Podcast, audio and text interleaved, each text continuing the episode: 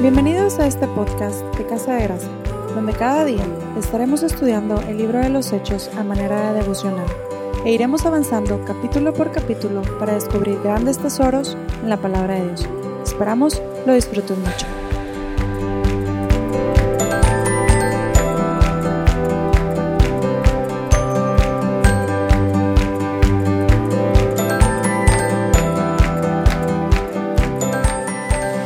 Hola familia, ¿cómo están? Bienvenidos a nuestro episodio número 12 de este podcast devocional del libro de Hechos. El día de hoy continuamos con la segunda parte del mensaje de Pedro a la multitud que se había aglomerado alrededor de ellos al ver la sanidad de aquel hombre que había sido cojo. Esta historia se encuentra en Hechos 3 del verso 19 al 26. Después de haberles enseñado su error al rechazar y matar a Jesús como Mesías, en el verso 19 se nos dice que Pedro les dicta el camino a seguir para que pudieran reconciliarse con Dios. Les dice, arrepentíos y convertíos. Este era un mensaje de gran esperanza. Les estaba diciendo que a pesar de la gravedad de sus faltas y de sus muchos pecados, todavía había oportunidad de arrepentirse. Aún no era demasiado tarde. ¿Te das cuenta de lo grande que es la paciencia y la misericordia de Dios? Este mensaje no era nuevo para ellos. Siglos atrás, una y otra vez los profetas habían estado hablando al pueblo de Israel de su necesidad de arrepentimiento. En Segunda de Reyes 17:13 se resume este hecho dice, y el Señor amonestaba a Israel y a Judá por medio de todos sus profetas y de todo vidente, diciendo, volveos de vuestros malos caminos y guardad mis mandamientos. Sin embargo, ellos una y otra vez obstinadamente se aferraban a sus malos caminos. Como una película que se repite, volvían a cometer los mismos errores, las mismas faltas pero Dios seguía extendiendo nueva misericordia cada día. Muchos podríamos pensar que el colmo llegaría cuando rechazaron y mataron a Jesús. ¿Qué pecado podría ser más grave que este? A pesar de esto, el amor de Dios fue más grande. Aún no era demasiado tarde. Conversión era lo que Dios estaba esperando de ellos y es lo que espera también de nosotros. Es la palabra precisa que demuestra cuando una persona abandona su mal camino y se vuelve a Dios. Es el complemento perfecto del arrepentimiento. Si el arrepentimiento significa cambiar de propósito o de mentalidad, la conversión es aplicar este cambio a tu vida. Significa cambiar tu lealtad, compromiso y devoción de donde quiera que estén a Jesús es evidente que la base del arrepentimiento y la conversión es la fe. Nadie puede volverse a Jesús si no cree en Él, por lo que podemos decir que la fe era el requisito principal para lo que Pedro les estaba pidiendo. Si los muchos argumentos de la predicación de Pedro no habían bastado, en los próximos versos les habla de cuatro resultados que vendrían para ellos si se convierten a Jesús. El primer resultado prometido si se convertían a Jesús fue el perdón de los pecados. En el mismo verso 19 les dice, arrepentíos y convertíos para que sean borrados vuestros pecados. Qué reconfortantes palabras. El rey David decía en el Salmo 32.1, Bienaventurado aquel cuya transgresión ha sido perdonada y cubierto su pecado. Él conocía perfectamente el peso de cargar con la culpa y también el alivio refrescante de ser perdonado. Por muchos buenos motivos que cualquier religión pueda tener al querer acercar a una persona a Dios, su principal falla es que no puede borrar los pecados.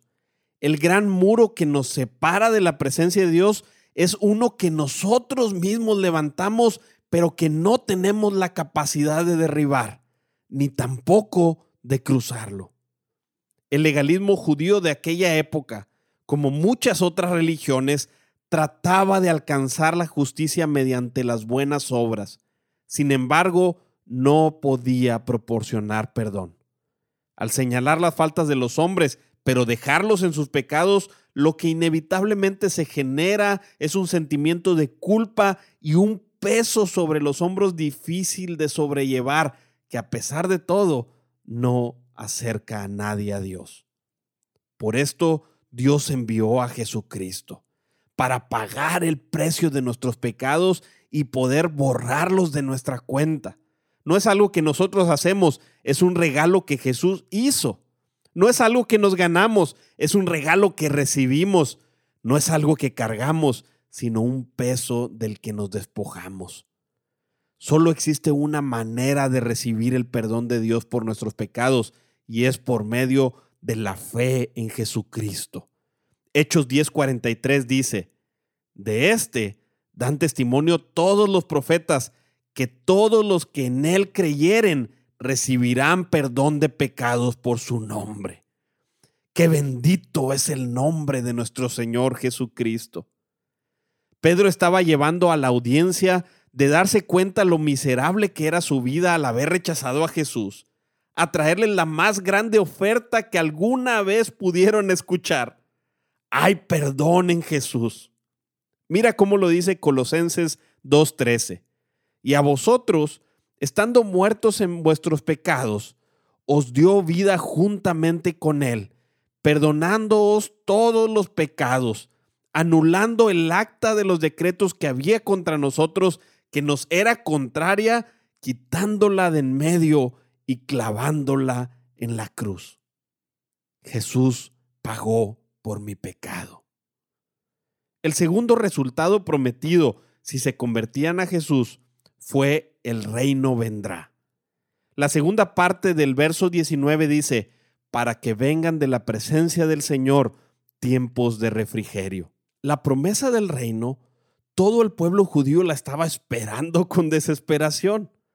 Hechos 1 registra la pregunta que los discípulos hicieron a Jesús. ¿Restaurarás el reino a Israel en este tiempo? Como nación, durante toda su historia, el pueblo judío ha sido maltratado y perseguido. Han sufrido invasiones, deportaciones, persecuciones y matanzas. Por eso no debe extrañarnos que anhelaran tanto la venida del rey que vendría a salvarlos y a establecer su reino, mismo que había sido anunciado por los profetas. Para ellos este significaba un tiempo de refrigerio. La paz que tanto anhelaban estaba ligada al reino prometido. Sin embargo, ese mismo reino estaba ligado al rey que vendría, al cual trágicamente ellos habían rechazado. Y con ello, también el reino. Después de todo, es imposible tener el reino sin aceptar al rey. Pedro al predicarles tenía en mente que si se arrepentían, entonces vendrían las bendiciones de Dios entre ellas este anhelado tiempo de refrigerio con el reino que vendría. Tristemente, aunque algunos creyeron en Jesús, la mayor parte de ellos no se arrepintió, como veremos más adelante en el libro de Hechos, por lo que dieron paso al cumplimiento de la profecía que Jesús mencionó en Lucas 19, 41. Y cuando llegó cerca de la ciudad, al verla, lloró sobre ella diciendo, Oh, si también tú conocieses, a lo menos en este tu día, lo que es para tu paz. Mas ahora está encubierto de tus ojos, porque vendrán días sobre ti cuando tus enemigos te rodearán con vallado y te sitiarán y por todas partes te estrecharán y te derribarán a tierra y a tus hijos dentro de ti y no dejarán en ti piedra sobre piedra, por cuanto no conociste el tiempo de tu visitación. A pesar de todo, Romanos 11.2 dice sobre Israel, no ha desechado Dios a su pueblo, al cual desde antes conoció. ¿Puedes ver la misericordia de Dios aún en este tiempo? Nosotros hoy sabemos que este reino del que los profetas y Pedro hablaban tendrá su cumplimiento total en el reino milenial o milenio como muchos lo conocemos. Es aquí cuando el Rey de Reyes vendrá a reinar, establecerá su reino y entonces habrá paz para Israel y para toda la tierra. Sin embargo, Dios en su soberana voluntad ha determinado que antes del establecimiento del reino milenial, la nación de Israel vendrá al arrepentimiento y a la salvación, como señala Pablo en Romanos 11:26. El tercer resultado prometido si se convertían a Jesús fue el rey volverá.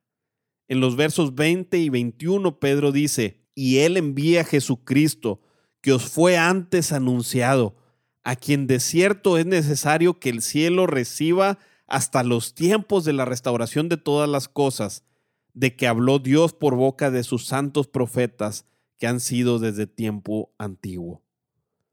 Como mencionamos anteriormente, no hay reino sin rey, y ambos vendrían después del arrepentimiento del pueblo de Israel.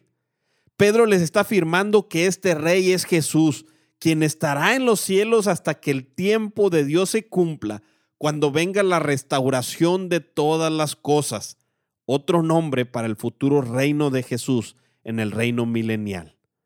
A pesar de haber rechazado al rey, aún estaban a tiempo de convertirse y el rey volvería. El cuarto resultado prometido si se convertían a Jesús fue, el juicio se evitará en los versos 22 al 26, que voy a pedirles lean en casa, Pedro les menciona que Moisés había profetizado acerca de aquel profeta que vendría, a quien si no escuchaban serían desarraigados del pueblo. El pueblo judío interpretaba correctamente que este profeta sería el Mesías. Así que el juicio ya estaba dictado sobre ellos habían rechazado al Mesías y por lo tanto les correspondía perder todas las bendiciones prometidas por Dios, es decir, quedar desarraigados del pueblo y expuestos a la condenación. Pedro les dice que no solo Moisés había hablado de este Mesías, sino todos los profetas, como Jesús también lo afirmó en Juan 5:39, donde les dice, escudriñad las escrituras porque a vosotros os parece que en ellas tenéis la vida eterna, y ellas son las que dan testimonio de mí. En pocas palabras, Pedro les estaba diciendo que había suficiente evidencia en todo el Antiguo Testamento para que se convirtieran a Jesús y que si no lo hacían, el juicio ya estaba decretado sobre ellos. Si no se arrepentían, no era por falta de evidencia, sino por su duro corazón. Al igual que sus padres, estarían rechazando a los profetas y más que profeta, estarían rechazando al mismo Mesías. Sin embargo, y a pesar de todo, Dios estaba teniendo misericordia de ellos aun cuando lo habían rechazado tantas veces. En el verso 25 les dice que son hijos de los profetas y del pacto que Dios hizo con Abraham y que Dios tenía su promesa disponible para ellos si tan solo se convertían. Aún era tiempo. De hecho, la orden de Jesús a sus discípulos fue ser testigos de él primero en Jerusalén, es decir, con los judíos que lo habían rechazado. Y en el verso 26, Pedro lo confirma. Cuánta gracia de Dios para con ellos. Pero no solo para ellos, cuánta gracia de Dios para con nosotros también. Porque las buenas noticias que quiero darte el día de hoy es que aún es tiempo. Jesús es el Mesías prometido por Dios, el Salvador del mundo, el único capaz de perdonar nuestros pecados y abrirnos un camino hacia Dios. Pablo dice en 2 de Corintios 6:1, Así pues, nosotros como colaboradores suyos os exhortamos también a que no recibáis en vano la gracia de Dios, porque dice, en tiempo aceptable te he oído y en día de salvación te he socorrido. He aquí ahora el tiempo aceptable, he aquí ahora el día de salvación. Mis amigos, hoy es tiempo aceptable, hoy es día de salvación. Hoy es día de que vuelvas tu corazón a Jesús, te arrepientas de haberlo rechazado y te conviertas a Él. Si has sido indiferente con Dios o has tenido tu corazón lejos, eso también es otra forma de rechazarlo, pero Dios sigue extendiendo gracia. Su gracia ha sido tan amplia que ha alcanzado miles de años de historia y a miles de millones de personas. Pero eso de nada te sirve si no te ha alcanzado a ti, o más bien, si no te has dejado alcanzar por Jesús.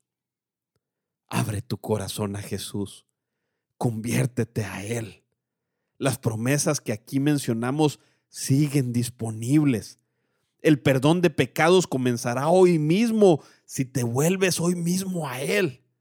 Los tiempos de refrigerio también comenzarán desde el momento que pongas tu fe en Él, porque aunque el reino en su totalidad vendrá en el futuro, Jesús dijo que su reino ha llegado a nuestra vida cuando creemos en Él y vemos su obra en nosotros, por lo que su paz, libertad y plenitud llegarán a tu vida desde hoy. Si el reino viene, también el rey estará en ti. Jesús prometió vivir mediante su espíritu en todos aquellos que creyeran en Él. Y por si todo esto fuera poco, tu vida escapará del juicio de Dios. Como Pablo dijo en Romanos 8.1, ninguna condenación hay para los que están en Cristo Jesús. Aún estás a tiempo, mi amigo. Aún estás a tiempo de volverte a Jesús. Continuamos con el favor de Dios en nuestro próximo episodio. Dios los bendiga. Nuestro motivo de oración el día de hoy es ora a Jesús para que te permita conocerle. Pídele que tu fe aumente y tu amor por Él crezca cada día. Ora para que perdone tus pecados y traiga su paz a tu vida. Además, rinde tu corazón a Él para que Él reine siempre en ti. Recuerda que el Señor te escucha, así que ora con fe, porque Dios siempre responde. Gracias por escucharnos.